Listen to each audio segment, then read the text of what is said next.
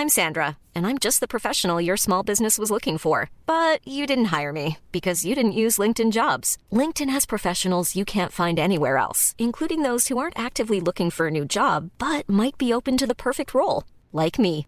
In a given month, over 70% of LinkedIn users don't visit other leading job sites. So if you're not looking on LinkedIn, you'll miss out on great candidates like Sandra. Start hiring professionals like a professional. Post your free job on linkedin.com/people today. Le rendez-vous tech est financé par ses auditeurs et non pas par des sociétés tierces. Aujourd'hui, je remercie tout particulièrement Lenuch, LDVC PLGL, Kevin Hubert, Bastien K et Tristan Bans. Merci à vous tous et à tous ceux qui choisissent d'aller sur Patreon pour soutenir l'émission et qui font un geste pour soutenir le contenu qu'ils apprécient. Bonjour à tous et bienvenue sur le Rendez-vous Tech, l'émission qui explore et qui vous résume de manière compréhensible toute l'actualité tech, internet et gadgets.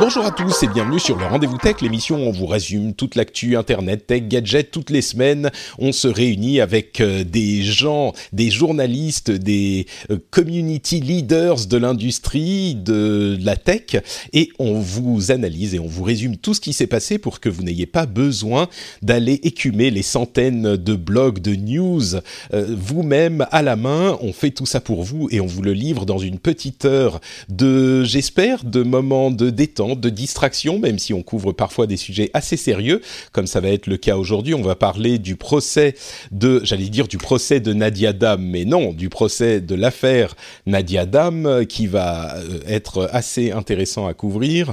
Euh, on va aussi parler de la décision du Parlement européen vis-à-vis de la réforme du droit d'auteur, qui est pour le moment un début de victoire pour le bon sens, j'allais dire pour l'industrie tech, mais je dirais pour le bon sens.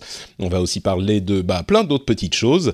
Je suis Patrick Béja et aujourd'hui j'ai le grand plaisir de euh, d'accueillir dans l'émission, comme tous les mois, Cédric Ingrand. Comment vas-tu Cédric? Salut Patrick, ça va très très bien. Oh bah c'est c'est bien, c'est concis, c'est clair. Ah je- moi je peux te raconter ma vie, hein. c'est-à-dire que les vacances approchent, euh, je fais plein de sujets rigolos en ce moment. euh, euh, ce soir je vais aller faire le- l'aller-retour euh, vers l'Amérique du Nord, le plus court de l'histoire des allers-retours. Ah oui, qu'est-ce c'est qui pour se passe? Ah, il se passe que, bah, je te raconte le sujet alors en avant-première. Bah vas-y, vas-y. Euh, il y a toute une nouvelle génération de, de compagnies aériennes qui font du low cost long courrier. Il y, a, il y avait Norwegian, il y a Wow Air, et là il y en a une nouvelle, en tout cas nouvelle pour nous, qui s'appelle Level et qui part d'Orly et qui fait les Antilles, New York euh, et Montréal à euh, 99 ou 129 euros. Euh, donc faut tester. Donc ce soir, je pars à Montréal. Mais le, le, évidemment, le modèle économique des low cost, c'est que l'avion, il reste jamais longtemps au sol. Il faut vite, vite, vite que je cours pour passer l'immigration et, et repasser la sécurité dans l'autre sens pour prendre le même avion. D'accord. bah moi j'ai essayé Norwegian en... je- J'ai j'ai Ouais. essayé Norwegian en moyen courrier euh, sur l'Europe et Uh-huh. bah, c'est- un avion quoi, ça vole, c'est pas mal. Évidemment, ils te font payer chaque euh, morceau de petits Ah trucs oui. que tu veux en plus, mais Ah oui. les tarifs sont intéressants, c'est vrai. Et donc, Bon, je on pourrait tester, faire Il y a du wifi à bord. Enfin voilà. Bon, mais euh, mais du coup, je voilà, je vais passer une heure à Montréal. C'est comme d'une tristesse infinie. mais tout ça au nom de, au nom de, au nom du journalisme. Parce que Oui, j'aurais c'est pu y ça. passer trois jours et revenir jeudi, mais mais quand même, j'ai un métier quoi. Non, c'est ça. Tu, tu, tu te sacrifies pour le journalisme, c'est bien pour la noble cause du journalisme qui, Mhm. qui est euh, euh, en, en danger aujourd'hui. On le sait. Euh, non, même pas en danger en fait, qui vit des changements. On, on va dire ça comme ça plutôt. Le, le journalisme, je pense, enfin j'espère, ne, ne, ne mourra jamais. Mais les formes, évidemment, elles C'est ça, c'est ça. Ça serait un sujet intéressant d'ailleurs à couvrir euh, l'évolution du journalisme. Peut-être un épisode spécial Oh un jour qu'on pourrait, qu'on pourrait, euh, auquel on pourrait réfléchir. Euh, Pour mais le donc, meilleur et pour le rire. Mhm. Le premier euh, sujet est également un sujet assez grave et qui a, qui peut nous amener à toutes sortes de réflexions. Il y a eu, il y a quelques jours euh, en France, le hum, verdict du procès de l'affaire Nadia Dam. qui, bah, je vais vous résumer un petit peu tout ça. N'hésite pas à m'interrompre, euh, Cédric, si je dis des bêtises, parce que je dis souvent des bêtises et j'apprécie qu'on me corrige. Mais je vais vous résumer un petit peu tout ça et puis on va commenter, on va élargir un petit peu la réflexion. Euh, le procès de l'affaire Nadia Dam, de quoi s'agit-il? Nadia Dam est une journaliste d'Europe 1 euh, qui a euh, couvert, bon, qui couvre tout plein de sujets, mais qui a notamment couvert il y a quelques temps de ça, il y a quelques mois, je crois que c'était en fin d'année dernière, une initiative qui visait à faciliter la vie des femmes dans les situations où elles se font harceler ou même juste un petit peu embêter dans la rue avec des gens qui leur demandent leur numéro de téléphone. Vous vous souviendrez peut-être de cette euh, initiative. Euh, l'idée était de créer un numéro de téléphone spécifique que les femmes, enfin n'importe qui, mais a priori les femmes pouvaient donner euh, aux personnes qui les embêtaient euh, et le numéro de téléphone était un numéro unique et quand les personnes appelaient ce numéro et eh ben ils avaient un message disant bonjour euh, vous avez eu ce numéro parce que vous avez embêté quelqu'un qui ne voulait pas vous parler et donc voilà c'était l'idée vraiment était de de faciliter les choses, d'éduquer un petit peu les gens sur le sujet. A priori, il n'y avait pas vraiment, je pense, de quoi en faire euh, tout un tout un scandale de ce cette initiative spécifiquement, parce que euh, Dieu sait qu'il y a des gens qui sont agressifs euh, un petit peu dans tous les sens. Là, je pense que et surtout qu'ils ne comprennent pas que ça ne marche pas. Oui, et mademoiselle, tu me files ton 06. Je ne sais pas, je n'ai jamais vu ça fonctionner. C'est un peu comme siffler une fille dans la rue. Siffler une fille dans la rue, je pense que c'est juste euh, ton dernier neurone qui envoie un cri de détresse. C'est possible, c'est possible. Ça ne fonctionne pas. Euh, mais je te laisse continuer. Oui, donc euh, elle a fait un sujet sur cette initiative. Manque de bol, le sujet est tombé dans les, griffes du forum 1825 de jeuxvideo.com, euh, qui est bien connu dans la sphère euh, technophile française et jeux vidéophile française comme étant quand même euh, un lieu de rencontre, de, retrouvailles, on va dire, de personnes qui n'ont qui sont peut-être pas hyper matures, comme son, son nom l'indique, 18-25, euh, et c'est pas les meilleurs des 18-25, on va dire. Euh, J'aime beaucoup les précautions oratoires que tu, que tu prends. Oui, oui, oui, c'est un point de rassemblement pour des petits cons dans l'ensemble. voilà, c'est des trolls et des, des gens un petit peu énervés, c'est un peu l'équivalent de, il y a de pas que ça, mais ils sont tous là, j'ai l'impression. Bon, peut-être pas tous, mais oui, euh, il y a quand même une forte concentration, et donc, à partir de là, ils se sont dit, Nadia Dam n'a pas le, le, le, le droit exister. Euh, et donc, on va euh, lancer une campagne. C'est un petit peu organique ce genre de choses. À chaque fois que ça se passe, c'est euh, ça se met en route tout seul. Ça prend une sorte, on dit en anglais, it takes a life of its own. Ça prend une, une mhm. vie qui est presque indépendante, autonome, oui. ouais, qui, qui est indépendante de l'initiative d'une personne. Et cette pauvre journaliste s'est retrouvée harcelée en permanence sur Twitter, sur tous les les, les, les, vecteurs que vous pouvez imaginer. Euh, avec des messages particulièrement agressifs et euh, difficiles à, encaisser. Elle a décidé assez courageusement de ne pas se laisser faire et de porter plainte. Alors, à partir de là, qu'est-ce qui s'est passé? Six mois plus tard, euh, on était donc en fin début juillet ou fin juin, euh, la justice a fait son travail, a retrouvé spécifiquement deux personnes sur les centaines qui ont pris part à cette euh, campagne, euh, deux personnes dont les pseudonymes, bon à la limite peu importe, mais c'était Tintin Dealer et 403, euh, qui, qui, ont été retrouvés par leur adresse IP, hein, par euh, processus légal et travail de police classique. Ils se sont retrouvés au tribunal face à euh, Nadia Dam, ou plutôt à sa défense, et ils ont été condamnés à six mois de prison avec sursis. Euh, et c'est pas la première fois qu'on a ce type de, de, développement pour une affaire de ce genre. Je crois que c'était déjà arrivé par le passé, mais c'est emblématique. Et puis surtout, c'est euh, fait presque en, à titre d'exemple, plus pour montrer et éduquer les gens en général que pour condamner ces deux personnes spécifiques. D'ailleurs, il est assez intéressant de noter que une fois mis face à leur leur, leur comment dire leur méfait. Leur méfait, oui. Ouais, on peut on peut le dire comme ça. mis face à leurs méfaits, ils ont ils se sont comme très souvent dans ce genre de cas, ils se sont complètement ratatinés sans doute d'une part parce qu'ils se sont retrouvés dans un contexte qui était beaucoup plus grave que euh, caché derrière leur pseudo dans un forum, euh, c'est-à-dire le contexte de euh, d'un tribunal avec un juge, une défense, une accusation. Je dis ils ont été condamnés à six mois de prison avec sursis et 2000 euros d'amende, enfin de dommages et intérêts. Donc il y a eu une conséquence quand même très concrète. Euh, Ce qui fait quand même pas mal de semaines d'argent de poche. Hein. Ça c'est sûr. Mais tu sais, euh, il n'était pas euh, justement que, il n'avait pas que 18 ans ou c'était pas des adolescents. Une, un des deux avait 30 ans, si je ne m'abuse, une, une, trentaine d'années. Donc c'est pas que on, on, on s'imagine que c'est des, des, adolescents un petit peu boutonneux qui euh, euh, mmh. se retrouvent frustrés et qui expriment leur frustration de cette manière. C'est pas euh, le seul euh, cas de figure. Comme, euh, disait, comme disait très bien Brassens, le temps ne fait rien à l'affaire. Quand on est con, on est con. C'est vrai. Je pense qu'il y a un petit peu d'immaturité aussi, mais euh, clairement, c'est c'est pas le seul facteur. Je disais, ça avait déjà été le cas. C'était dans le, le, cadre du hashtag un bon juif euh, que l'Union des étudiants d'étudiants juifs euh, de France avait poursuivi par rapport à, à, Twitter. Mais bon, ce qu'on qu'on voit surtout dans leur dans leur réaction, en tout cas à la barre quand ils se font arrêter, c'est qu'il y a pour eux une parfois une sorte de dichotomie entre euh, il y a le monde réel et puis il y a l'internet. Complètement. Et, voilà, et, c'est fou. Et, et, de fait, là, c'est un manque de maturité, de maturité absolue. C'est pour ça que le, le, rappel à la loi euh, avec du sursis, moi, je quand même un petit, un petit mois en prison. Je pense que ça fait, voilà, euh, avec des vertus pédagogiques. Euh, mais, mais les deux semaines, je suis pas, je suis pas dur. Oui, deux semaines. Euh, mais, mais non, il n'y a pas une dichotomie absolue entre euh, je suis caché derrière mon pseudo sur Twitter et, et, donc ça n'a aucun effet. Bah non. Bah alors justement, Libé a, a très bien titré je trouve, l'article sur le sujet, euh, écrit par Vincent Glad. Ils ont titré euh, Procès Nadia Dam, la revanche de la réalité. Et on est vraiment dans un contexte où euh, les, les gens qui sont sur euh, Twitter ou sur un forum sont, comme tu le dis, un petit peu déconnectés de la réalité. Et on se dit, soit, d'une part, bah, de toute façon, je suis sur un forum, ça n'a pas de conséquences réelles et pour, on pourra pas m'attraper.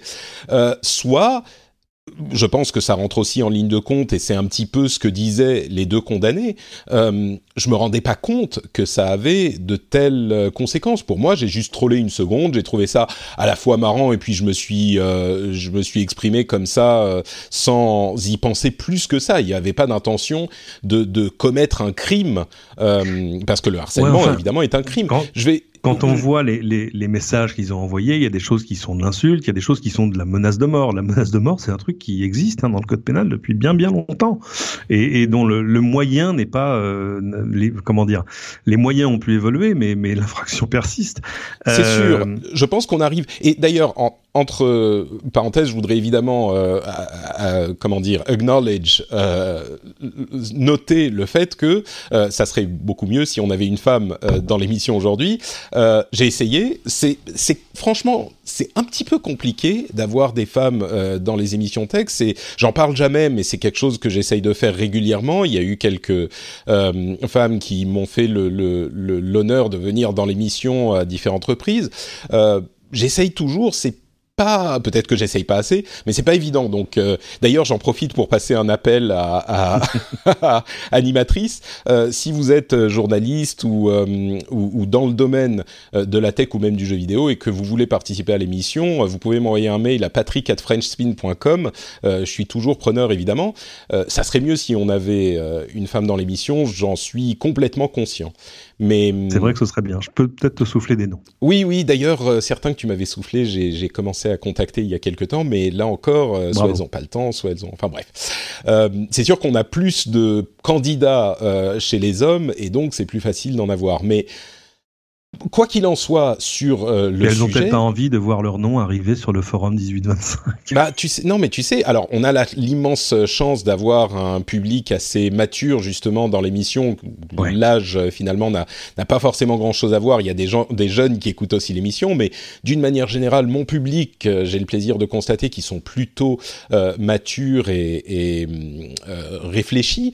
Mais tu disais le le, euh, crime euh, de menace de mort est un délit, enfin c'est un délit, et le fait qu'on soit sur Internet n'est pas forcément, ne change rien à l'affaire.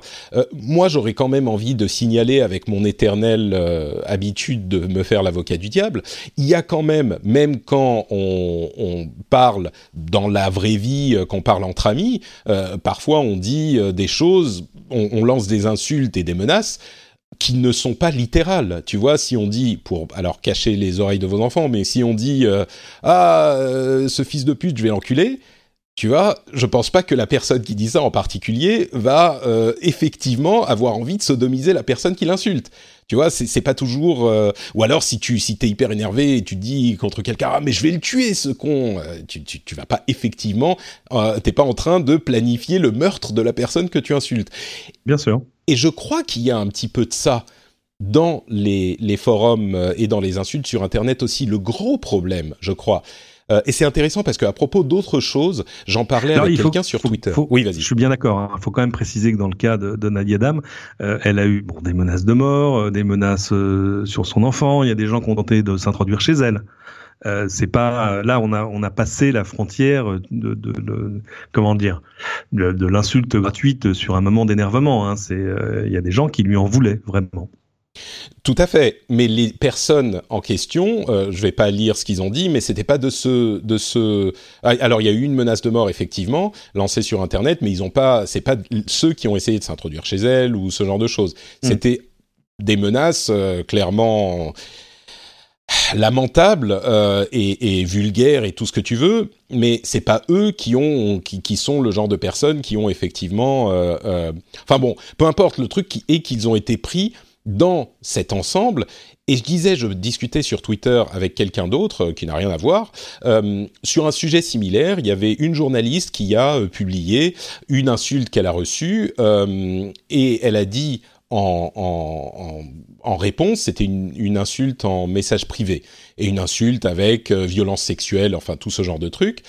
Euh, et elle lui a dit oui, euh, bah très bien mon gars, je viens de porter plainte, on est en train de récupérer ton adresse IP et, et donc on se revoit au tribunal. Et là, évidemment, euh, le type qui était sans doute un gamin qui se ratatine et qui dit ah pardon madame, j'aimerais vous demander pardon, euh, on m'a volé mon mon, compte, euh, c'était pas moi, mais je suis désolé. Tu vois, le, le, le, gamin qui prend peur. Et à cette réponse, quelqu'un sur Twitter répond ah mais avec je pense l'intention d'être bienveillant, qui dit ah mais des tarés il y en aura toujours, il faut essayer de ne pas y faire attention. Et donc moi je réponds à cette personne et je lui dis euh, tu sais c'est un petit peu difficile quand tu es bombardé par ce genre de menaces en permanence et on sait que les femmes sont particulièrement euh, euh, sujettes à ce genre de, de problème. Quand tu imagines que ça t'arrive en permanence, bah ça devient difficile de passer outre. Et cette personne donc me répond, qui était un, un, homme qui avait répondu à la journaliste, cette personne me répond de manière un petit peu agressive, genre ah oui, je suis sûr que toi t'es hyper agressé tout le temps. Et là, ça aurait très facilement pu partir en, en engueulade et en, euh, série d'insultes sur Twitter. J'ai écrit un tweet de réponse que j'ai réécrit quatre fois pour essayer de ne pas euh, euh, paraître trop agressif, mais pour essayer de continuer le dialogue. Peu importe ce que je lui ai répondu, ce qui me répond lui, c'est ah oui, mais tu sais, oui, c'est vrai, désolé, mais tu sais, je, je, je partais avec une bonne intention en lui répondant, mais on me tombe dessus depuis tout à l'heure en permanence. Et l'ironie était complètement, lui est complètement passée au-dessus. C'est-à-dire que lui avait euh, été agressé sur Twitter par, les, par des gens qui lui envoyaient juste quelques mots, euh, une fois parce qu'il avait répondu à cette personne, et il était le premier à avoir répondu, donc forcément on voyait son message quand on cliquait sur le tweet, euh, et il s'est fait insulter, ou pas insulter, mais il s'est fait répondre de manière brusque pendant, je sais pas, les deux ou trois heures que ça a pris d'avoir ma réponse. Et lui, déjà à ce niveau, à ce moment, il en pouvait tellement plus qu'il est devenu agressif. Imagine, donc je lui disais, mais imagine si, parce que tu es une femme, on remet en question tout ce que tu dis, on t'explique que t'as tort même sur un sujet dont tu es expert, on t'insulte avec ce genre de message euh, parce que bah la vie est faite comme ça et donc euh, c'est c'est les femmes aujourd'hui dans notre société sont traitées de cette manière. Je suis désolé, je sais qu'il y a des gens qui sont énervés contre les féministes, mais euh, le fait est que bah c'est comme ça et donc on est bien gentil de dire ah bah c'est des tarés, il faut il faut prendre sur soi et ne pas répondre. Euh, quand c'est en permanence, euh, c'est non seulement c'est pas facile, voire impossible, mais en plus, je comprends que ça soit inacceptable. Donc là, on en vient à la question qu'on va pouvoir euh, essayer de, de, tacler un peu. Qu'est-ce qu'on fait à ce moment? Parce que effectivement, les euh, les trolls ou les harceleurs, parce qu'il y a une frontière qui est difficile, mais qui est quand même qui existe entre trolls et harceleurs, et l'un devient l'autre par la quantité, je pense les trolls et harceleurs par de la, par la jeux persistance. Oui, non, mais je veux dire, même si une personne envoie un message, s'il y en a 2000 qui t'envoient ça sur une semaine, euh, bah ça en fait beaucoup des messages par jour. Et chaque personne va se sentir ah bah moi j'ai envoyé qu'un seul message pour troller, je l'ai fait et puis j'ai oublié. Bah oui, mais quand tu fais partie d'une foule, c'est la mob mentality. Et eh ben un petit troll innocent, même un peu insultant, se transforme en harcèlement permanent. Donc qu'est-ce qu'on fait? Les deux en question, bah ils sont qu'une partie infime du forum, euh, euh de ce forum-là ou d'autres euh, avenues de harcèlement qui existent, que ça soit Twitter ou d'autres. Donc qu'est-ce qu'on fait? Moi j'ai envie de te demander, euh, Cédric, est-ce que ça sert à quelque chose cette condamnation? Est-ce que ça va changer les choses? Qu'est-ce qu'on peut faire quoi? Eh, je, suis pas sûr que ça changera qu'une condamnation changera les choses, mais c'est bien de créer des précédents. Euh, c'est-à-dire que tout à coup, tu, vois, tu rajoutes une brique à l'édifice auquel les gens pourront se référer ou, en référer d'autres en disant non attention, euh, tu vois, ce que tu es en train de faire, c'est pas bien, et regarde, d'autres se sont trouvés euh, devant les tribunaux pour des situations comparables. Donc, euh, donc oui, je pense que un, c'est, enfin d'abord, c'est juste, deux, c'est utile, et trois, il y en aura d'autres, bien évidemment, parce que la, la, source ne va pas se tarir si vite.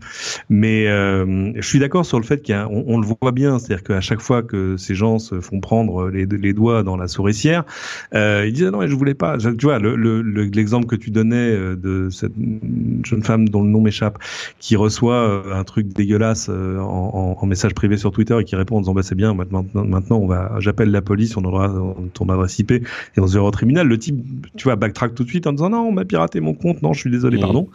Euh, donc c'est pas, euh, tu vois, il y a, y a, pas d'aspect militant dans, dans, ce que dans ce que font ces gens. ça, c'est des trucs qu'on retrouve ailleurs. je pense à, à, des confrères qui se font troller, mais alors à longueur de journée. Je pense à, à Samuel Laurent euh, du Monde, tu sais, qui fait le fact-checking. Mm. Et euh, le pauvre, il me rappelle ce, ce, petit cartoon de XKCD où on voit un type qui va pas se coucher le soir et sa femme lui dit bah tu viens de coucher et il dit, il dit non euh, sorry uh, someone is wrong on the internet. Oui, euh, oui, oui, je le connais très bien, je l'utilise souvent d'ailleurs. Voilà.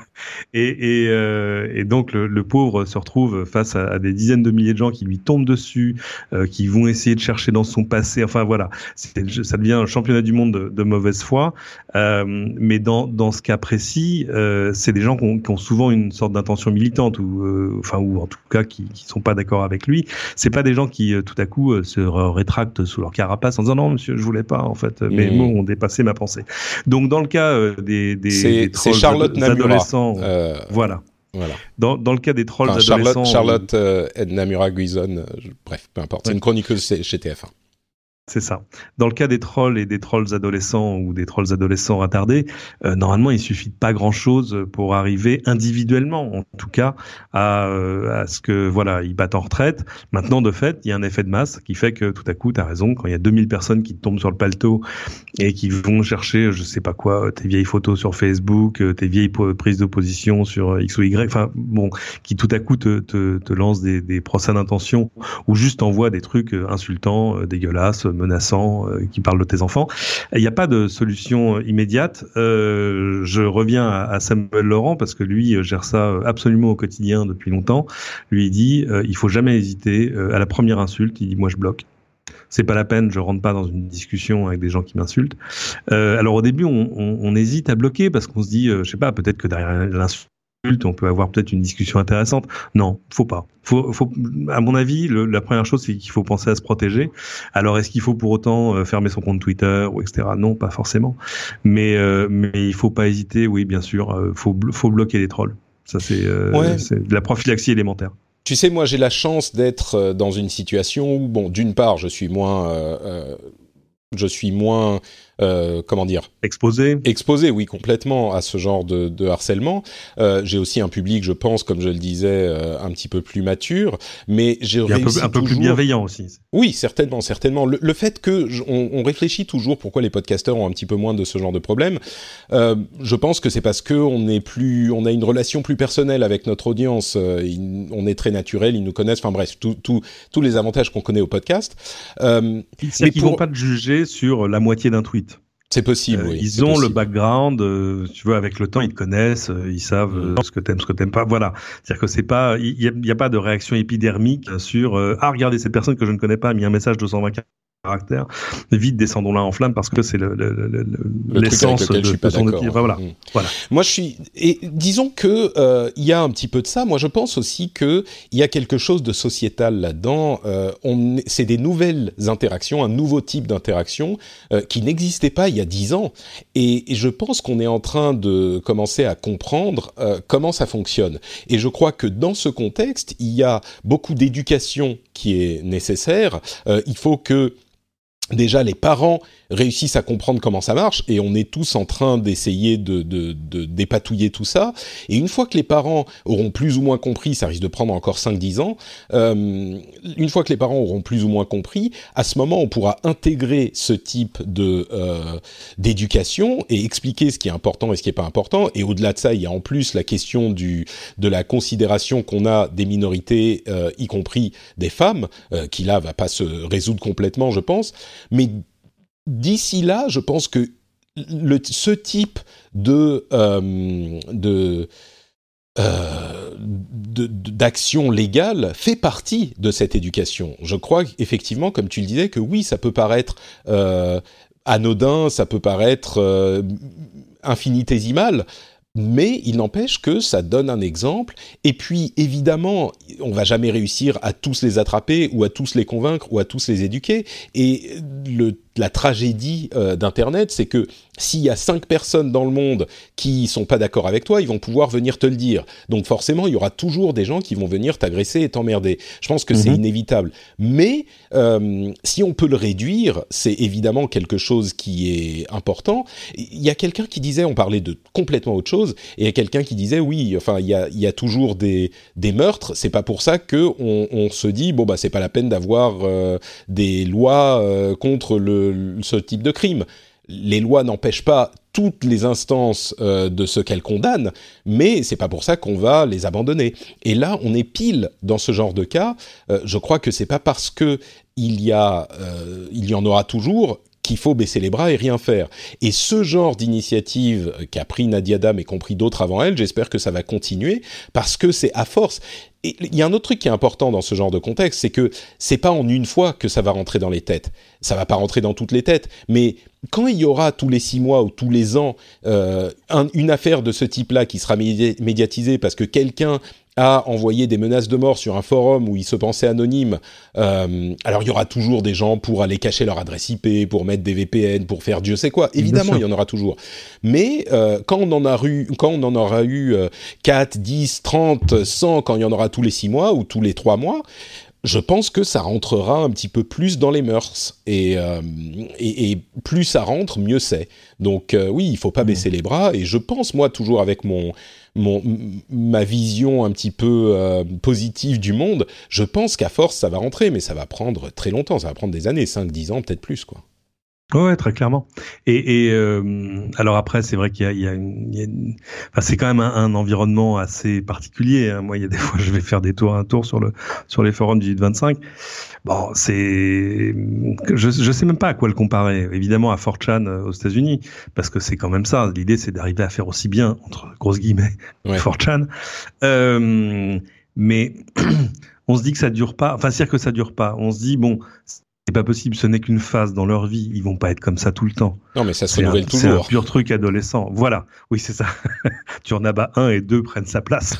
euh, mais euh, donc, je, je, je, ne peux qu'espérer que ce soit qu'une phase dans leur vie. Mais c'est pas mal quand même qu'il y ait des, comme comme le dit l'avocat de Nadia Dam, que ouais, il y a une revanche de la réalité et que cette revanche-là, euh, voilà, euh, prenne une forme légale et judiciaire. Mm. Parce que je pense que le jour où tu reçois un petit papier bleu euh, dans ta boîte aux lettres, ou alors on vient taper à ta porte en disant alors bon, c'est bien vous qui étiez, qui étiez connecté sur le Deslam Orange machin tel jour à telle heure. Mm. Donc c'est vous le compte machin sur du Oui, d'accord. Je pense que déjà tes parents te ah bah ça refroidit, bien sûr. Mm, je pense que ça refroidit très très très très clairement. Et de l'autre côté, à l'autre extrême, on a vu différents pays euh, implémenter des euh, des lois qui sont carrément, euh, comment dire, bah, qui vont à l'autre extrême. On voit en Ouganda et en Tanzanie. Euh, alors, bon, l'Ouganda, par exemple, c'est pas forcément un pays qui est connu pour sa liberté de, la presse et sa démocratie florissante, mais on a euh, une taxe qui est mise en place de 5 euh, centimes par jour, une taxe pour tous les citoyens pour accéder aux plateformes Facebook, Twitter, WhatsApp, etc.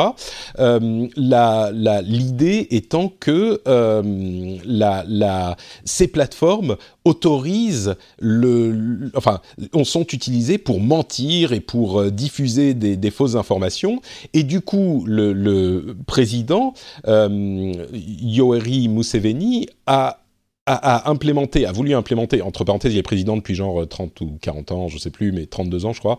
Euh, c'est important la stabilité, tu sais. Oui, non, mais c'est ça, c'est que, tu sais, ce genre de, euh, de politique, et en Tanzanie, c'est pire, il faut euh, s'enregistrer pour être blogueur. Euh, il faut payer genre euh, une, une, somme immense pour le pays, quelque chose comme euh, un millier d'euros, un petit peu moins, 800 euros, pour avoir le droit d'être blogueur. Et, et ou YouTuber, enfin tout quoi. Et, et, évidemment, euh, les gens se disent bon bah ok c'est plus à peine quoi. Et je pense que même si on n'arriverait pas à ce genre d'extrême, euh, je crois qu'il faut aussi être vigilant euh, pour ne pas tomber dans cette direction non plus. Euh, je crois qu'on a des, des, lois qui existent, qui fonctionnent, et, et ce type de d'outils peuvent être utilisés pour, bah, là pour le coup, clairement, mettre euh, sous silence euh, toute voix discordante. Et, et pour oui, le coup, sûr. les 5 centimes par jour en Ouganda, vous pouvez imaginer que c'est pas une somme minime, quoi. La, la, preuve que la loi fonctionne, c'est que dans le cas de Nadia Dam, il a même pas, on n'a même pas eu besoin de changer la loi pour qu'elle s'applique. Mmh. Maintenant, je suis d'accord sur le fait que le, le comment dire, le, le, combat contre le trolling peut pas devenir le plus petit commun dénominateur euh, de la liberté d'expression. Euh, C'est-à-dire que malgré tout, on peut pas forcément demander, même au forum 1825, de filtrer chaque message à la main. C'est très compliqué. Euh, ça, ça rejoint des choses, ce qui se passait au, au Parlement européen la semaine dernière. Dont on va les, parler les, dans une minute. Ouais. Voilà. Euh, mais euh, la tentation est forte, évidemment, de dire, euh, voilà, on, on, va mettre en place les outils pour éviter que, que ces choses puissent se, puissent se passer. Euh, mais évidemment, là, les effets de bord seraient, seraient assez monstrueux. Bon, ben voilà pour notre analyse de la chose. Euh, je pense que la réaction la plus commune est effectivement ah mais oui, mais des trolls il y en aura toujours. Euh, et, là, je crois que la réaction c'est oui mais. Et d'ailleurs, quand on voit les réactions qu'il y a eu euh, à ce au résultat du procès, sur Twitter et ailleurs, euh, bah on est quand même euh, assez atterré parce que bon, euh, je peux vous lire par bah, exemple. C'est atterrant. Oui. Ouais je peux vous dire, je, vous lire un ou deux commentaires. Euh, tout ça pour cette sale merde pleurnicheuse. Elle est belle la justice. Euh, ça me dégoûte, ça me dégoûte de voir. Et, et d'ailleurs, euh, enfin bon, bref, je vais pas partir sur ce genre de oh considération. Oui, ça va, mais... ça va très loin. Tu pourrais, bon. Euh, tant, tant qu'à faire venir des, des, des, femmes dans cette émission, euh, tu pourrais faire venir des spécialistes femmes du jeu vidéo, par exemple. Elles te raconteraient des trucs. Ah bah oui, j'en peux, je, je, leur parle souvent et dans, dans enfin bon, il faudra faire. Un... Mais le problème, c'est que c'est des sur sujets le, sur le procès sous-jacent en légitimité, genre mmh. t'es une femme, pourquoi tu parles de jeux vidéo tu vois, oui, bien oui. sûr. euh, et enfin bon, bref, ça serait tout un autre débat. Là, vraiment, l'idée était de, de, parler de euh, est-ce que ça peut être efficace ce genre de mesure? Et je crois que euh, bon, on en a assez débattu. Euh, bah, on va faire une toute petite pause rapide pour remercier les patriotes qui soutiennent l'émission. Je voudrais notamment remercier Igor Théodose, Adriana Rakota Rimanana, j'ai réussi. Euh, Francibus, Wood et ViveLab, merci à vous tous et merci à tous ceux qui choisissent de soutenir financièrement, le rendez-vous tech. Euh, c'est évidemment une émission qui est disponible gratuitement si vous estimez que bah, elle n'est pas forcément un truc euh, super intéressant ou super indispensable. Mais si vous vous dites que c'est une émission qui vous intéresse, eh bien, je vous propose, comme chaque émission, de jeter un petit coup d'œil à patreon.com/rdvtech et de vous dire, bah peut-être que le prix d'un café ou le prix d'un euh, d'une bière, euh, ça pourrait être pas mal pour soutenir euh, cette initiative. Vous pouvez évidemment choisir de soutenir le nombre d'émissions que vous voulez par mois. Je sais qu'il y a des gens qui aimeraient avoir accès au niveau 3, au niveau 3 dollars. Et ben vous pouvez par exemple choisir de soutenir deux ou trois épisodes par mois et augmenter votre votre contribution. Comme ça, c'est possible aussi. Enfin, vous voyez en fonction de, de, vos, de vos moyens, chaque dollar et chaque euro compte et permet permet à l'émission d'exister. Donc merci à tous ceux qui ont le courage, monsieur, de soutenir l'émission. il faut soutenir Patrick parce qu'il a quand même fait faire 500 km de travaux de voirie pour arriver à tirer sur de la fibre jusqu'à son jusqu'à sa, sa, résidence d'ermite au fin fond du Cap Nord. C'est ça. Bon, c'est pas moi qui, qui ai payé, mais effectivement, pour creuser les tranchées, ça a coûté un peu cher. Mais c'était euh, subventionné aussi par l'État, donc c'était moins cher que ça aurait pu l'être. Belle initiative de l'État finlandais d'ailleurs, qui est mhm. hyper importante. Moi, je suis un gros défenseur de. Prends l'argent euh, des vrais Finlandais, je vois. Je... c'est vrai aussi, oui. Euh, mais moi, je, des Finlandais. Je suis, je suis un gros défenseur des, euh, des initiatives étatiques pour euh, la construction de l'infrastructure et c'est quelque chose qui est euh, hyper important aussi. Et d'ailleurs, euh, bon, j'en parle à chaque fois qu'on évoque le sujet, mais c'était pas les gros, les gros fournisseurs d'accès qui ont fait ça parce qu'eux, ils s'en foutent des petites régions pas très peuplées. C'était des initiatives locales et des petits. Comme souvent, hein. Bah oui, dans ce, ce genre de zone. et donc, bref, il faut, il faut mais tu sais, c'est même pas la peine d'aller, pas la peine d'aller jusqu'au fin fond des fjords hein, pour voir ce genre de choses. Euh, dans le dans le 78, c'était juste à côté de Paris, euh, il y a des gens qui euh, s'arrachent encore les cheveux parce qu'il y a plein de petits villages qui euh, à qui on dit oui, vous aurez la fibre en 2028, ce qui est une façon polie de dire jamais. mais et du coup, il y a de fait des, des alliances entre villages, des partenariats plus, plus privés, voire même des opérateurs parapublics euh, qui se qui se crée pour arriver à tirer du, du, très haut débit là où de fait ça fait moins de sens économique que de câbler tu vois une résidence de 120 appartements euh, au cœur de Paris quoi. Ouais, je crois que de toutes les euh, de tous les mensonges du capitalisme, euh, celui qui dit que les fournisseurs d'accès ont besoin de, euh, de, de, réduire les taxes ou d'augmenter les tarifs parce qu'ils ont besoin de capital pour investir dans le déploiement de la fibre, ça fait quand même 20 ans qu'on nous la ressort et 20 ans qu'ils n'investissent pas beaucoup plus pour déployer la fibre. Alors, Donc, hmm, alors c'est compliqué parce que c'est aussi vrai. C'est-à-dire oui, mais je crois qu'il pousse un petit peu le bouchon et tire sur la corde.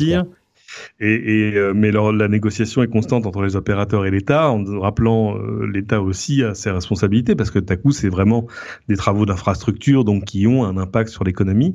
Et, et, de fait, on le voit, hein, c'est-à-dire que tu tires euh, de, de, la fibre dans un village, ça a un impact économique, ah bah bien sûr, pas, pas, immédiat, mais, mais que tu peux vraiment valider. C'est-à-dire que c'est, ça fait partie de ces choses qui vont changer la façon dont on travaille, etc. Donc c'est, c'est vachement important. C'est amusant de voir d'ailleurs sur des sites d'immobilier, moi qui cherchais des choses il y a pas longtemps longtemps. Euh, je comprends pas qu'il n'y ait pas encore partout une case que tu puisses cocher en disant non, mais tu vois, je, tu peux dire je cherche débit, une maison, je veux trois chambres, un garage, mais s'il n'y a pas de connexion très haut débit, c'est pas la peine de me montrer la maison, ça n'a pas d'intérêt, c'est-à-dire que ce sera juste, on va juste perdre notre temps. Bon, parlons un petit peu du Parlement européen qui a victoire, alléluia, euh, et cocorico, pas vraiment parce que, bah, je vais le dire dans un instant, mais la France a voté majoritairement pour euh, implémenter ces cette réforme du, droit d'auteur euh, qu'on critiquait tant il y a quelques semaines. C'est peut-être pas étonnant parce qu'on a en France une industrie euh, média créative hyper importante, donc j'imagine que ça se reflète dans les votes aussi, mais Qu'est-ce qui s'est passé? Vous vous souvenez de ces articles 11 et, 13 dont on a qu'on a détaillé euh, il y a pas longtemps, euh, qui voulaient imposer une taxe aux euh, liens donc principalement ciblant principalement Google News et un filtrage automatique de tout le contenu qui était posté sur tous les types de sites, qui était évidemment euh, une prise de tête énorme. Et bien figurez-vous que le Parlement européen a voté contre cette proposition. La proposition avait été, établie par une commission dédiée. Euh, donc le Parlement, les eurodéputés ont voté contre. Ce qui ne veut pas dire qu'elle ne sera pas implémentée, ce qui veut dire qu'elle sera débattue en septembre euh, et que les amendements pourront du coup être déposés et qu'il va donc y avoir une discussion sur euh, le sujet de cette euh, réforme. Ce qui est évidemment une super bonne nouvelle, mais Cédric, je pense qu'on peut dire que le combat n'est pas du tout terminé, on a gagné une première bataille. Bah, je pense que c'est intéressant que, que, le texte arrive en, débat public parce qu'il y a quand même plein de, de, de détails sur la technique. Enfin, c'est-à-dire que le, le, fond du problème, c'est de dire, euh, c'est-à-dire que si, si t'es pas un expert, euh, comment dire, un professionnel de la profession, tu, on peut te dire, euh, ouais, regardez, on va mettre juste des outils automatiques qui vont filtrer les œuvres piratées. Mmh. Ça, jusque-là, sur le papier, tu peux dire, bah oui, je vois pas où est le problème. Le problème, il est dans les détails, il est dans l'implémentation et il est dans avait détaillé. Comme, déjà. Voilà, le, le, la qualité des filtres, euh, je sais, j'ai souvent des soucis. Euh. Ready to pop the question? The jewelers at BlueNile.com have got sparkle down to a science with beautiful lab-grown diamonds worthy of your most brilliant moments. Their lab-grown diamonds are independently graded and guaranteed identical to natural diamonds, and they're ready to ship to your door. Go to Bluenile.com and use promo code LISTEN to get $50 off your purchase of $500 or more. That's code LISTEN at Bluenile.com for $50 off. Bluenile.com code LISTEN. I'm Sandra, and I'm just the professional your small business was looking for. But you didn't hire me because you didn't use LinkedIn jobs. LinkedIn has professionals you can't find anywhere else, including those who aren't actively looking for a new job but might be open to the perfect role, like me. In a given month, over 70% of LinkedIn users don't visit other leading job sites. So if you're not looking on LinkedIn, you'll miss out on great candidates like Sandra. Start hiring professionals like a professional. Post your free job on linkedin.com/people today. Euh, je, je, voyais quelqu'un, je crois c'est sur Twitter, qui se plaignait. Il avait envoyé un, un, une petite vidéo qu'il avait tournée euh, sur YouTube ou sur Facebook, je ne sais plus, et la vidéo a été filtrée parce qu'il y avait des chants d'oiseaux qui apparemment devaient ressembler à une mélodie qui était dans le catalogue des œuvres filtrées. Euh, sans et donc c'est vrai que s'ils n'ont pas mhm. la, la, la, maîtrise technique, ils peuvent peut-être se dire. Mais là, du coup, c'est, c'est, je pense, peut-être que je me fais des illusions, mais je pense que c'est aussi tout le bruit qu'ont fait les experts, justement, comme quoi ça, ça c'est utile. Euh, tout le bruit qu'ils ont fait médiatiquement et d'envoyer des messages à vos députés. Euh, on avait parlé du site saveyourinternet.eu. Euh, ça, ça a eu de l'effet, j'espère. Je sais pas, on connaissait pas la position a priori de, des députés européens. Hein. Euh, donc, euh, je sais pas, est-ce qu'il y a des gens qui ont changé d'avis en cours de route? Je pense que c'est des choses qu'on qu'on découvrira bah, justement quand le texte arrivera en, en débat. Mais, mais euh, là encore, moi, mon, mon seul, euh, ma seule vraie crainte en fait là-dessus, euh, c'est que c'est qu'on crée des, des freins à l'innovation. Euh, c'est un peu le même débat que pour euh, comment dire que pour le ah flûte euh, la neutralité du net. Mmh. Euh, c'est-à-dire, on, on, dit, tiens, voilà, les services qui utilisent beaucoup de bandes passantes. Alors, encore une fois, d'ailleurs, il y a des questions de langage à, à, discuter. C'est-à-dire que quand on dit Netflix utilise beaucoup de bandes passantes, non, ce sont les utilisateurs de Netflix qui utilisent beaucoup de bandes passantes. Euh, mais euh, tout à coup, si on se dit il va y avoir Internet à haute vitesse, Internet à basse vitesse, etc., ça, bon, ça, ça peut avoir un effet. C'est-à-dire que d'un coup, des choses qui se sont créées euh, se créeraient beaucoup plus difficilement, euh, avec en tout cas un, un ticket d'entrée qui n'aurait rien à voir avec ce qu'on connaît aujourd'hui. Et, euh, et je trouve que c'est important parce que c'est facile de dire il y aura un monde après Facebook, il y aura un autre Google après Google, etc. Mais, euh, mais le problème, c'est que. Ah, si on sert toutes les, vis. Voilà, si on sert toutes les vis, si, si, on, si on met des barrières à l'entrée en termes de prix, de tarifs, de, de complexité technique, etc., c'est pas les géants existants que ça va handicaper parce qu'eux, ils ont les moyens. Et euh, c'est un mm. peu, tu sais, quand on parlait du, de la, du RGPD il y a pas longtemps, euh, les gros, ils ont eu tout le temps d'anticiper. Euh, c'est les petits qui se retrouvent aujourd'hui un peu dans les problèmes en se grattant la tête en disant qu'est-ce que je fais, qu'est-ce que je fais, qu'est-ce que je fais? Bon, donc, et, là, c'est pareil. C'est-à-dire c'est-à-dire qu'on est face à des choses qui, euh, aussi bien inspirées soient-elles, euh, doivent enfin, là, être, je crois que c'est enfin, particulier, c'est pas bien inspiré, quoi. À la base, euh, on n'est plus dans un truc qui est bien inspiré, je pense. Mais bon. Non, ce que je veux dire, c'est que euh, c'est ce que je te disais sur le, le fait de dire, si je te dis en une ligne, tiens, on va mettre des di- dispositifs pour empêcher que les gens euh, piratent des œuvres euh, à tir larigot, Hmm. ouais, bon, euh, ok, je- très bien. Mais le problème, c'est que pour que ce soit juste, il faut que ça fonctionne justement. Voilà. Et, c'est là, c'est dans ces détails-là que se cache le diable. Bon, bah retour euh, à ce sujet en septembre. Euh, je crois que c'est fin août qu'ils vont recommencer à en parler. Donc on vous en reparlera évidemment et euh, on vous réencouragera à utiliser saveyourinternet.eu pour euh, parler de ces problèmes et faire entendre votre voix auprès de votre ou de vos eurodéputés. Euh, tiens, en parlant de d'initiatives positives, le gouvernement a lancé les euh, travaux sur la mise en place d'un barème euh, de réparabilité des produits tech, notamment. L'idée étant de, tacler l'obsolescence programmée. Bon, qui est un terme spécifiquement sur lequel j'ai un petit souci de concept, mais l'indice de réparabilité, euh, c'est a priori une bonne chose. Alors, Halt à l'obsolescence programmée, qui est un petit peu le trublion dans le domaine, dit c'est super d'avoir un truc euh, euh, qui note la réparabilité, mais il faudrait aussi noter la fiabilité et combien de temps on va pouvoir utiliser un produit, ce qui d'ailleurs serait intéressant à voir parce que je pense que dans ces produits, les produits Apple et en particulier les téléphones Apple seront parmi ceux qui auront la meilleure note de fiabilité, contrairement à ce que pensent la plupart des gens quand on parle euh, d'obsolescence programmée. Mais à côté de ça, euh, l'idée d'avoir une note de réparabilité qui s'apparente un petit peu à ce que fait déjà iFixit, euh, Oui. le site euh, américain qui justement vend des, des outils pour réparer vos appareils et qui du coup note tous les produits qui sortent. C'est une grosse opération de communication et de PR pour eux.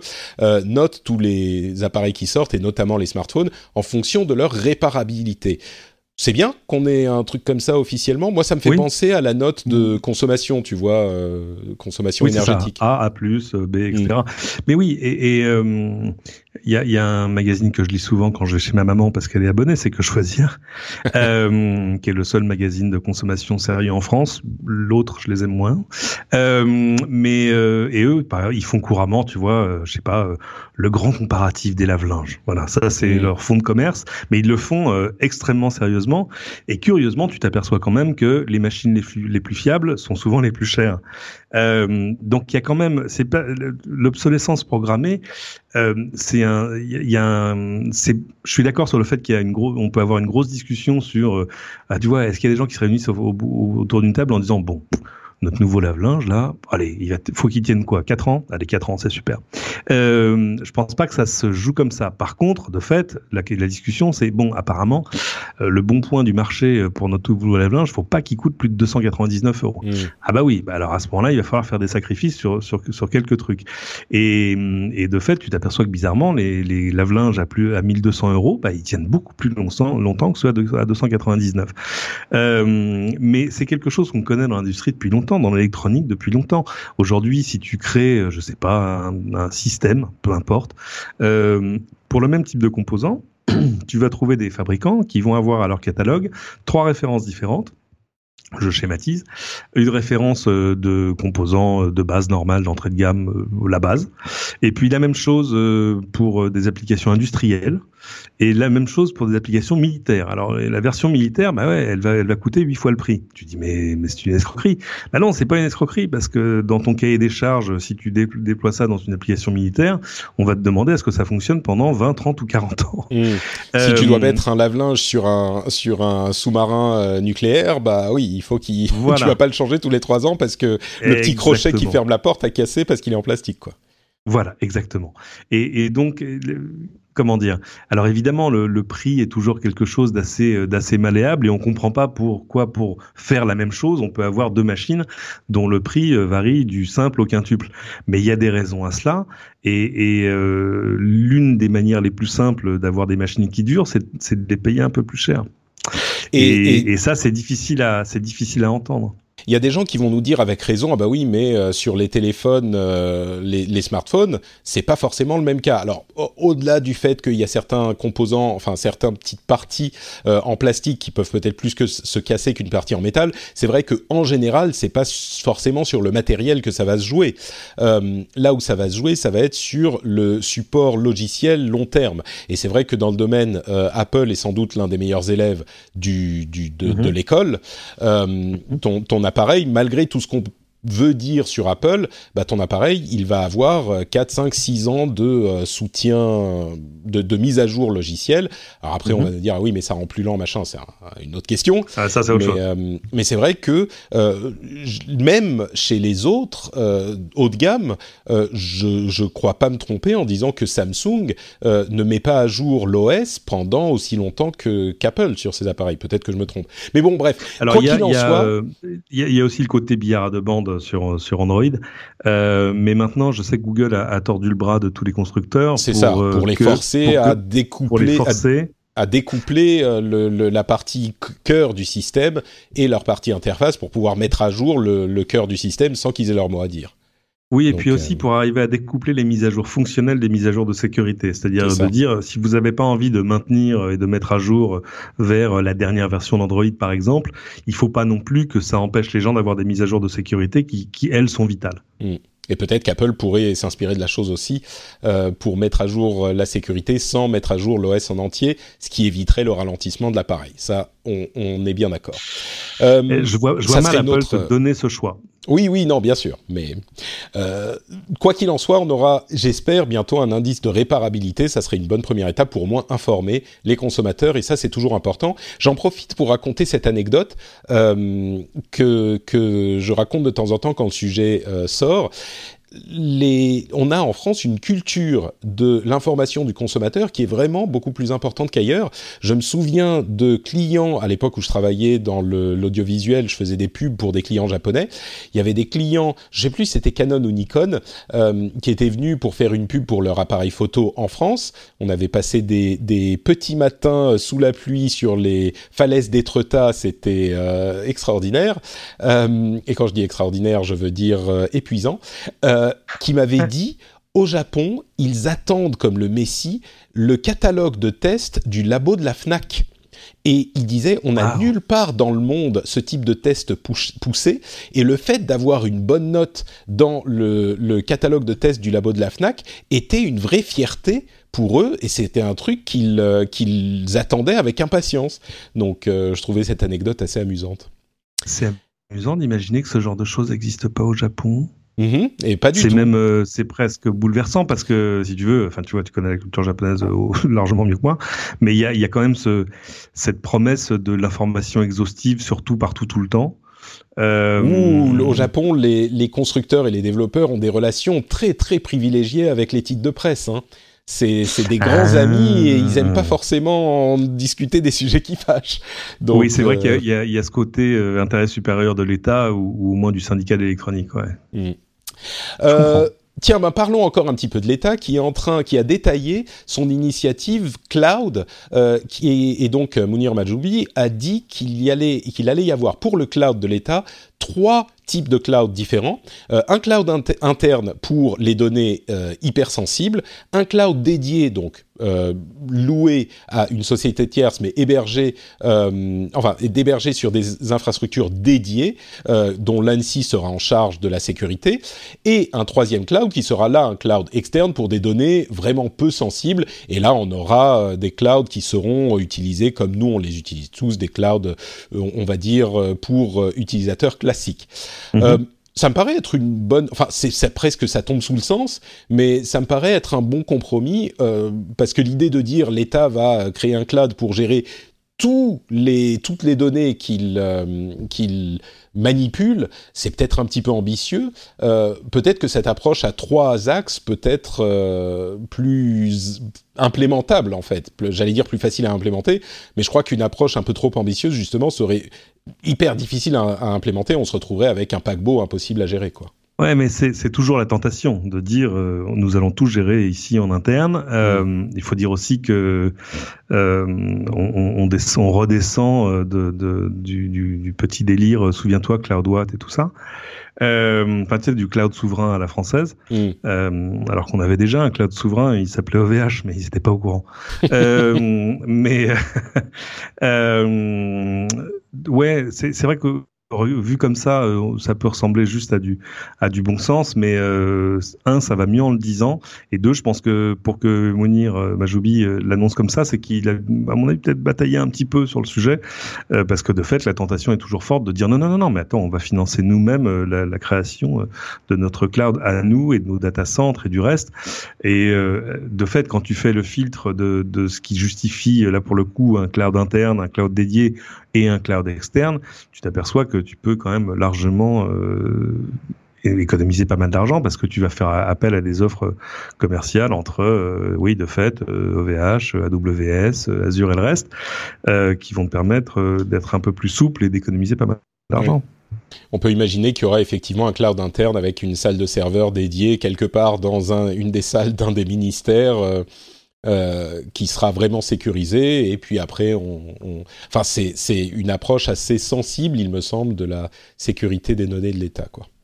Oui. Euh, tiens, en parlant de sécurité, savais-tu qu'Interpol a une base de données euh, réunissant des millions, des dizaines de millions de d'extraits de voix euh, de voix, je veux dire, de, de, de, sons de personnes qui parlent pour identifier les locuteurs euh, euh, simplement par leur voix. On parle souvent de la de l'identification par reconnaissance faciale. et ben visiblement, Interpol a aussi un système pour la voix.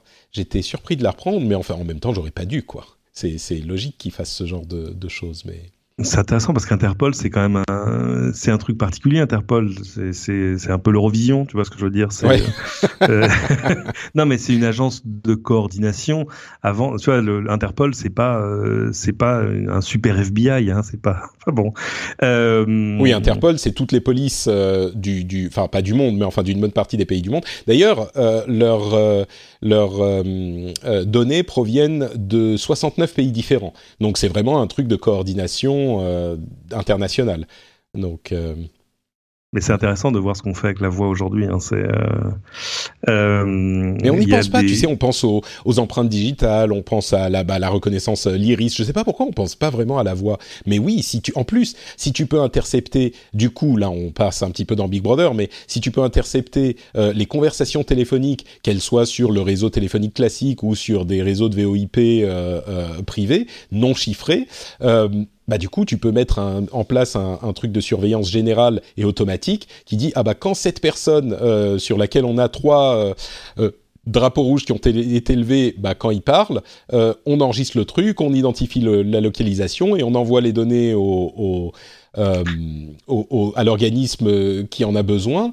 C'est pour moi c'est encore plus c'est encore plus inquiétant, je dirais, que de la reconnaissance faciale, parce que dans la plupart des pays, peut-être à part en Chine et en Angleterre, on n'a pas des caméras à tous les coins de rue, ou pas encore peut-être. Donc euh, la reconnaissance vocale, c'est bien plus omniprésent que la reconnaissance faciale, quoi.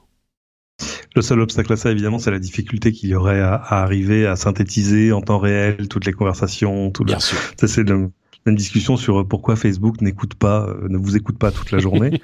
euh, et même s'il y a encore plein de gens qui croient à ça, moi je trouve ça mignon, mais c'est-à-dire que non, quand tu as un milliard et demi d'utilisateurs, tu peux pas synthétiser en temps réel tout ce qu'ils disent, dans l'espoir peut-être de choper un mot-clé qui peut-être te permettrait d'afficher une pub sur laquelle peut-être il cliquerait.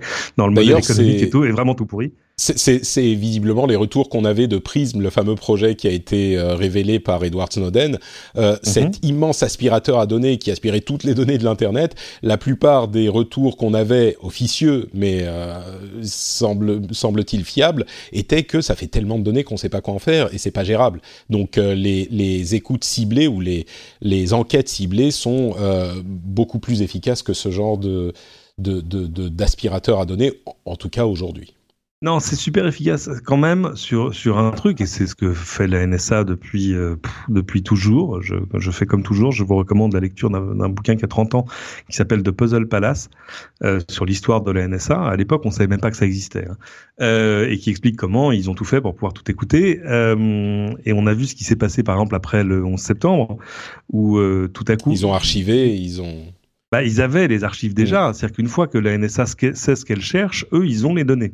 Mm. Euh, donc, euh, ils font pas de la détection en temps réel. Non. Euh, mais par contre, une fois qu'ils savent euh, ce qu'il faut identifier comme communication, comme adresse email, comme numéro de téléphone, comme localisation, etc., là, tout à coup, ils ont pu retrouver énormément de données, retracer les pas des terroristes, etc. Parce qu'ils archivent tout et ils écoutent tout. Bah, parce que voilà, tout à coup, mm. c'est plus facile quand tu as déjà tout dans tes super data centers dans le désert de l'Utah.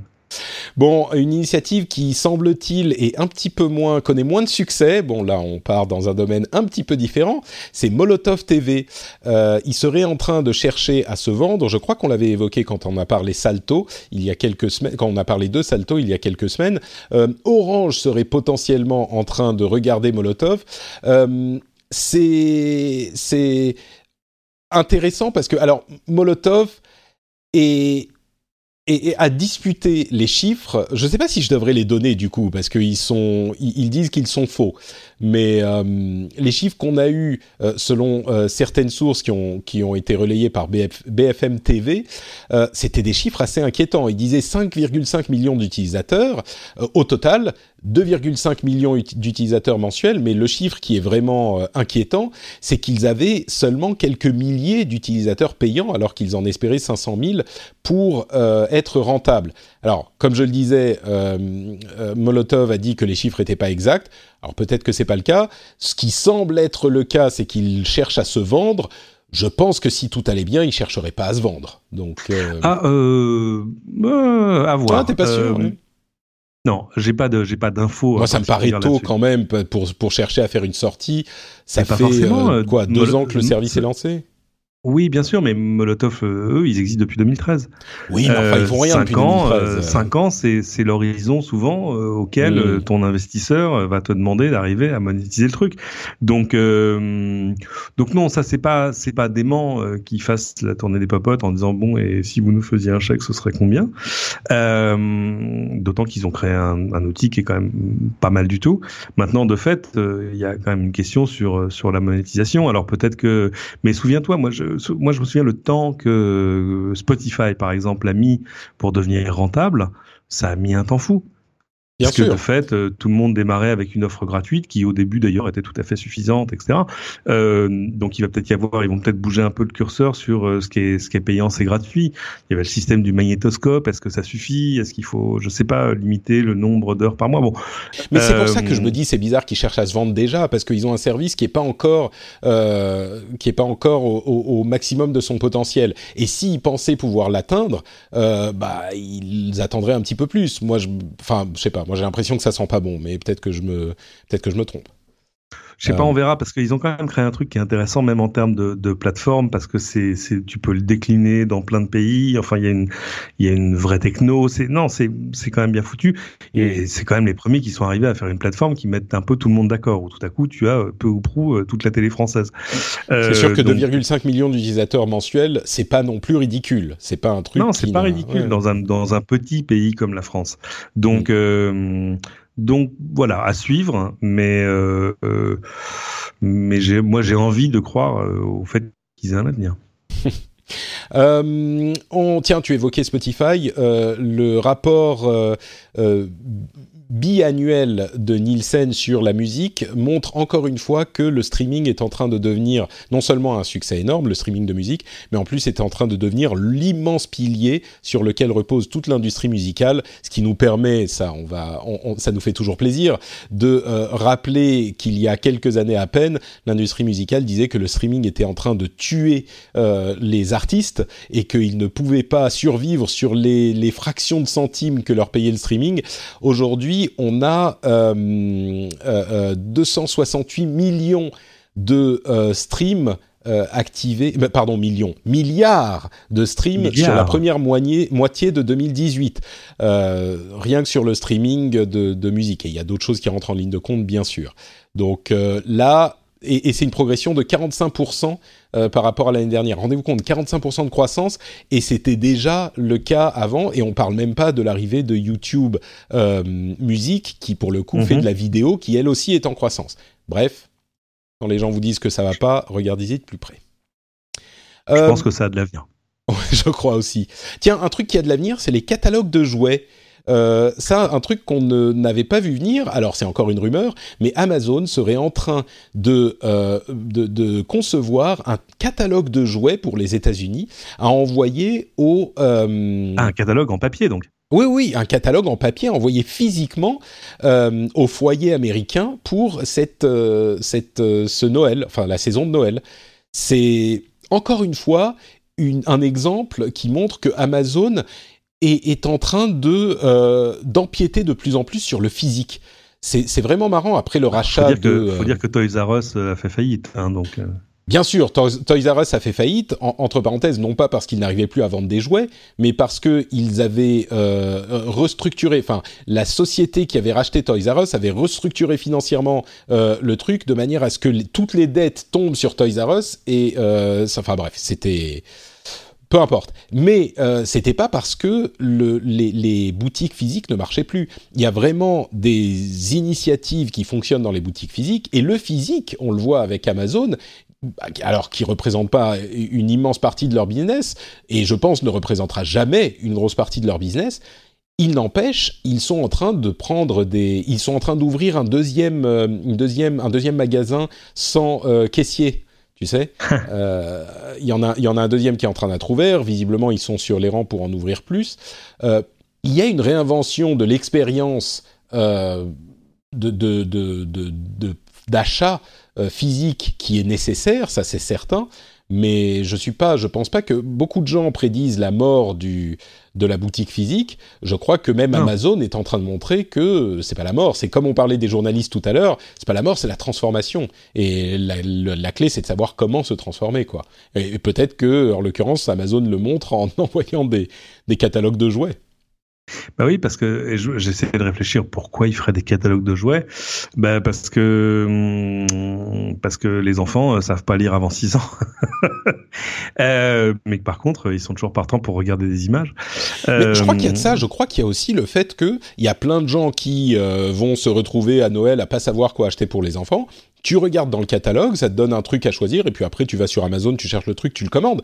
Mais les gens qui vont sur Amazon, disons que ça représente, je sais pas, 65% de la population américaine. Je pense que c'est beaucoup moins pour le ou de la population des pays euh, occidentaux. Je pense que c'est beaucoup moins parce que tout le monde ne va pas forcément penser à acheter ses jouets sur Amazon. Beaucoup de gens, mais pas forcément tout le monde. Eh ça, ça laisse une énorme partie des gens qui vont pas penser à aller sur Amazon. Et ces gens-là, si tu leur envoies un catalogue, eh ben ça fait des gens que tu peux ramener en plus sur ta boutique. Donc c'est évidemment une, euh, une, un moyen relativement bon marché d'imprimer un catalogue et de l'envoyer par la poste, de euh, mettre tes produits devant les yeux des, des, des, gens. Et Dieu sait que, bah, enfin, tout le monde dans, dans, notre jeunesse, on a connu les catalogues des Trois Suisses et de la Redoute. Euh, oh C'est un truc antédéluvien, mais, mais, mais ça marche, quoi. Bien sûr. Enfin, ça marche. Ça, ça, ça a eu payé, mais, mais euh, c'est plus dur aujourd'hui euh, du fait de la, de la faute d'Amazon et d'autres. Euh, mais c'est rigolo de les voir faire du papier. Moi, j'étais frappé euh, récemment par Facebook qui a lancé un magazine papier qui s'appelle ah, Grow. Pas vu ça.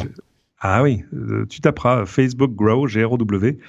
Euh, très beau magazine, vraiment magnifique. Alors il existe en ligne aussi, avec des papiers euh, sur, en gros, le futur du business, etc. Très bien écrit. Ils se sont payés des, des, plumes, on va le dire. Hein. Il y a le correspondant de Time Magazine à Paris, il y a des gens qui écrivent pour Wired, il y a voilà des bons papiers. Enfin, ça se lit, c'est gratuit.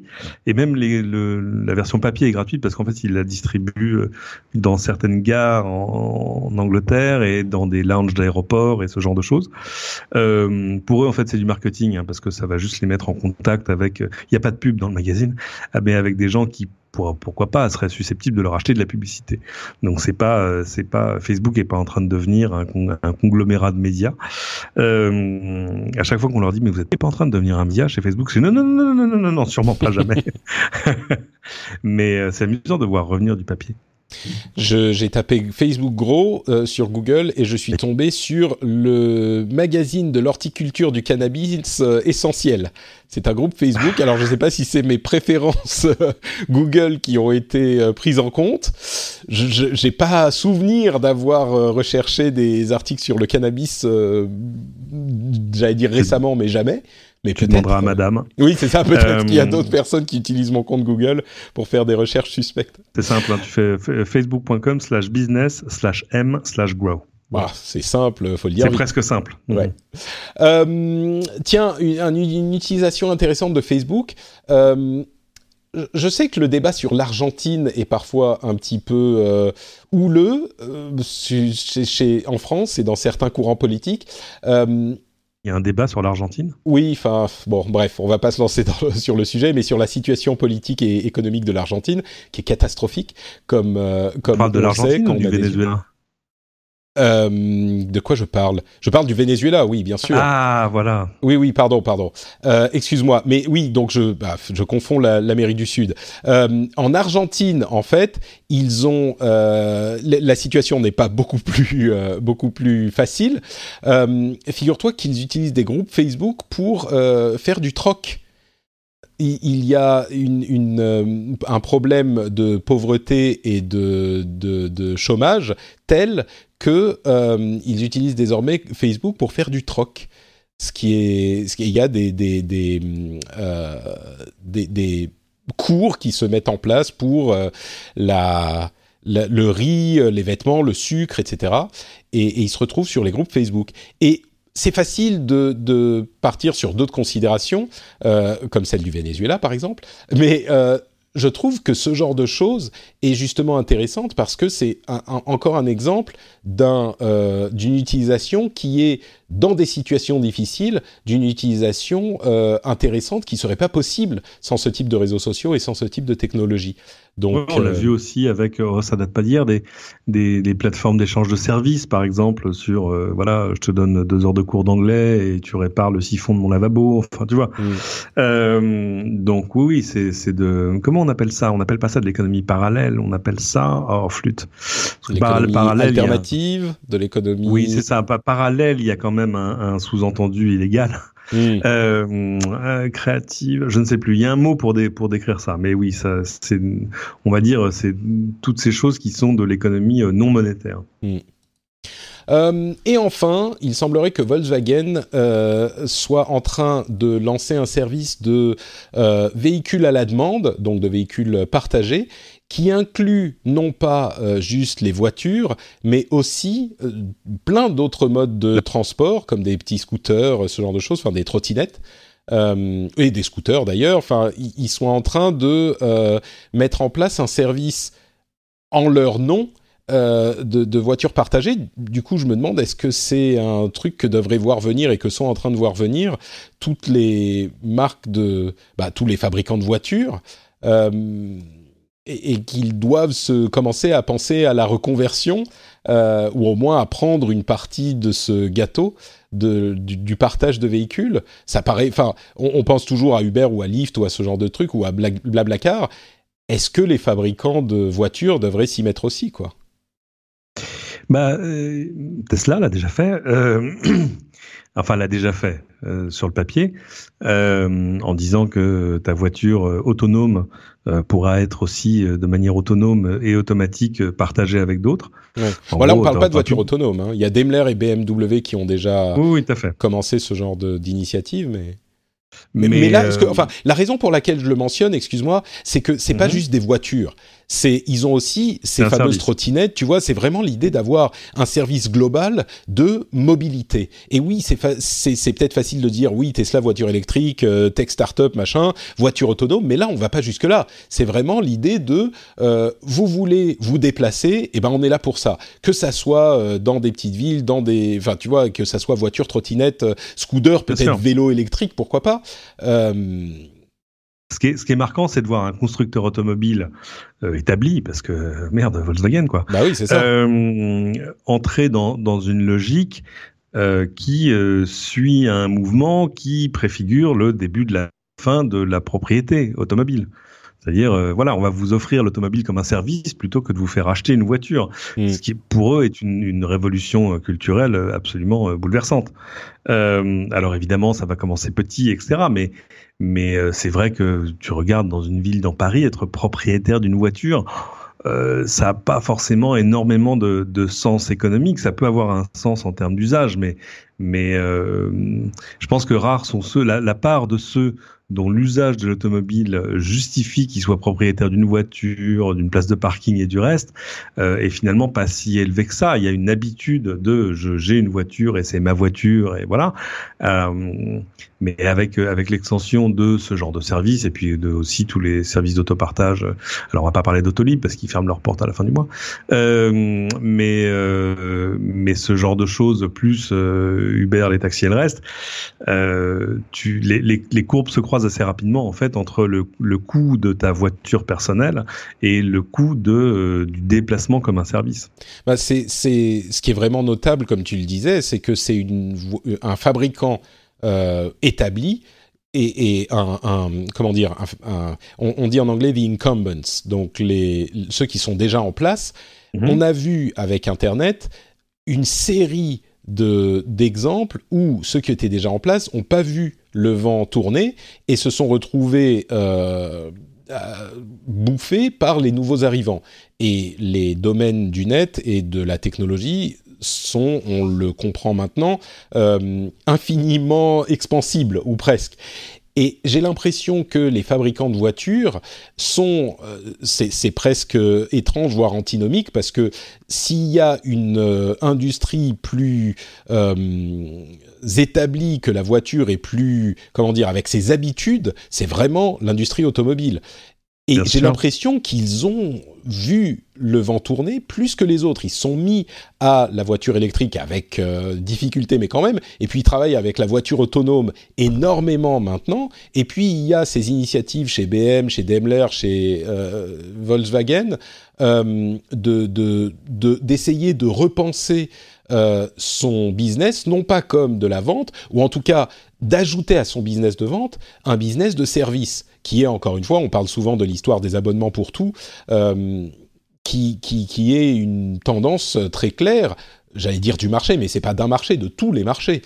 Donc il y a vraiment une, euh, une vision que j'imaginais pas chez les chez, chez l'industrie automobile quoi. Ouais, je suis, je suis d'accord avec toi à un détail près, c'est-à-dire que ces Mm. incumbents, parce que c'est vrai qu'il n'y a pas un mot vraiment français euh, Ouais. qui, le, qui les décrit euh, d'aussi aussi clairement. Euh, c'est pas tellement qu'ils ne voient pas venir ce genre de choses. Le plus souvent, ils le voient venir avec une immense clarté euh, et avec même souvent un peu d'avance euh, sur sur les autres, parce que c'est des choses qui menacent leur cœur de business. Mais c'est le, le dilemme de l'innovateur, c'est-à-dire que Ouais. c'est facile de dire bah oui, mais ce, ça va, ceci va disrupter notre marché. Que devons-nous faire? Bah oui, mais si ce que tu dois faire va à l'inverse de ton modèle économique, euh, c'est difficile de, de dire bon bah on va se saborder. Ouais, ouais, c'est sûr. Euh, donc, euh, donc ouais, je suis d'accord sur le fait que c'est compliqué pour eux. Du coup, alors après, est-ce qu'il y a un peu d'effet d'annonce ou de, il faut voir ce qu'ils vont Bien sûr. déployer et déployer réellement et euh, avec quelle voiture. Mais apparemment, c'est avec des des e-golf qui vont aussi continuer à vendre de, de l'autre côté. Mais il faut aller voir les images de leur de leur espèce de vélo trottinette, tout ça. C'est c'est joli, hein, c'est assez réussi. Ouais. Ça n'a pas encore de prix. hein. Moi, j'aimerais bien, voilà. On verra. Oui, oui, c'est vrai que c'est c'est quand même. Enfin, ils pensent lancer le service euh, l'année prochaine, donc Mhm. euh, on y arrive quoi. Bon, à Puis ils, ont, voir. ils ont des ils ont des choses. C'est Volkswagen, hein, ils ont des choses à se faire pardonner. c'est pas faux. Euh, bon bah merci euh, Cédric et merci à tous les auditeurs de nous avoir suivis pour cet épisode. Euh, on arrive à la fin et donc comme toujours je vais proposer à Cédric de nous dire où on peut le retrouver sur internet. Alors sur Twitter, euh, @cédric, euh, sur lci.fr et sur l'application que je vous recommande chaudement, euh, vous trouverez euh, toutes les vidéos, tous les papiers, tout ça. Et puis évidemment à l'antenne d'LCI, allez pressez-vous parce que la, la dernière avant les vacances c'est jeudi matin, Ah, faites vite. 6h40. D- Tiens, vraie question. Ton compte Twitter, qui est l'un des seuls comptes Twitter avec juste un prénom, combien il faudrait te payer pour euh, que quelqu'un le récupère Combien tu prendrais T'es peut-être déjà posé la Euh, question. Ouais, alors on m'a même déjà fait une proposition. Ah oui Ouais, bien sûr. Euh, c'était il y a longtemps. C'était euh, c'était 5000 dollars, je crois, un truc comme ça. Et j'ai dit non, non, c'est non, n'êtes pas sérieux. non, non, you can't be serious. Euh, mais du coup, oui, c'est ça. Et on m'a dit bah oui, mais combien Alors d'une boutade, j'avais dit euh, a million dollars. Euh, et je pense que de fait, si tu me fais un chèque d'un million, ouais, je le lâcherai. Hmm. mais la, la vraie somme sérieuse, je me suis jamais vraiment posé la question. Bon, bah, c'était devoir de vacances alors. Tu réfléchis, on me pose ouais, mais je, je, j'y suis juste extrêmement attaché, forcément. Bah, je comprends. Moi, moi, pareil, euh, pour mon compte Note Patrick, il faudrait au moins un million de dollars. Il est, il est unique et magnifique, euh, Note Patrick. Ça rime en plus.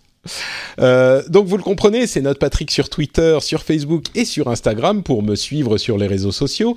Vous pouvez aussi euh, partager le lien vers l'émission ou alors, comme je le disais depuis quelques épisodes maintenant, on fait des petites euh, des petites vidéos avec Nicolas Poppy. il fait des petites vidéos qui donnent un petit extrait de l'émission et qu'on partage sur les réseaux sociaux. Donc n'hésitez pas à les partager avec vos amis si vous voulez leur faire découvrir l'émission parce que bah, vous le savez, le souci des podcasts c'est que c'est difficile de convaincre les gens d'écouter les émissions parce que euh, on n'a pas de euh, access prime time et de machin qui va nous nous, euh, prendre par la main. Voilà, c'est ça. Donc si vous voulez partager l'émission, si vous pensez qu'elle est intéressante et sympa, bah, n'hésitez pas à la partager avec vos amis sur les réseaux sociaux. Et si vraiment vous l'appréciez, et eh ben vous savez patreon.com/rdvtech pour la soutenir financièrement. Ça prend deux minutes. Vous avez toutes les clés en main. C'est le business model idéal, comme je le dis souvent. Si ce business model vous ne voulez pas le soutenir, bah, je ne sais pas quel autre business model vous voudriez soutenir. Parce que là, vraiment, c'est euh, le truc qui vous laisse le choix pour tout. Donc, euh, patreon.com slash rdvtech si ça vous intéresse. On vous remercie de nous avoir écoutés et on vous donne rendez-vous dans une semaine pour le prochain épisode. Ciao à tous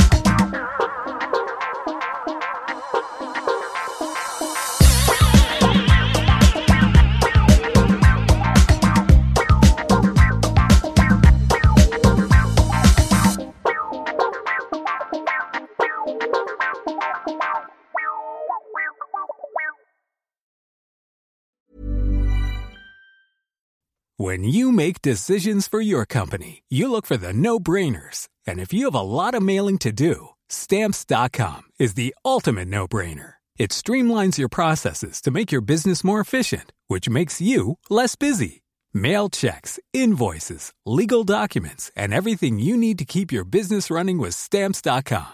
Seamlessly connect with every major marketplace and shopping cart Schedule package pickups and see your cheapest and fastest shipping options from different carriers. With rates up to 89% off USPS and UPS rates. And with the Stamps.com mobile app, you can take care of mailing and shipping wherever you are. Make the same no brainer decision as over 1 million other businesses with Stamps.com. Sign up with Code PROGRAM for a four week trial, plus free postage and a free digital scale. No long term commitments or contracts. That's stamps.com. Code program.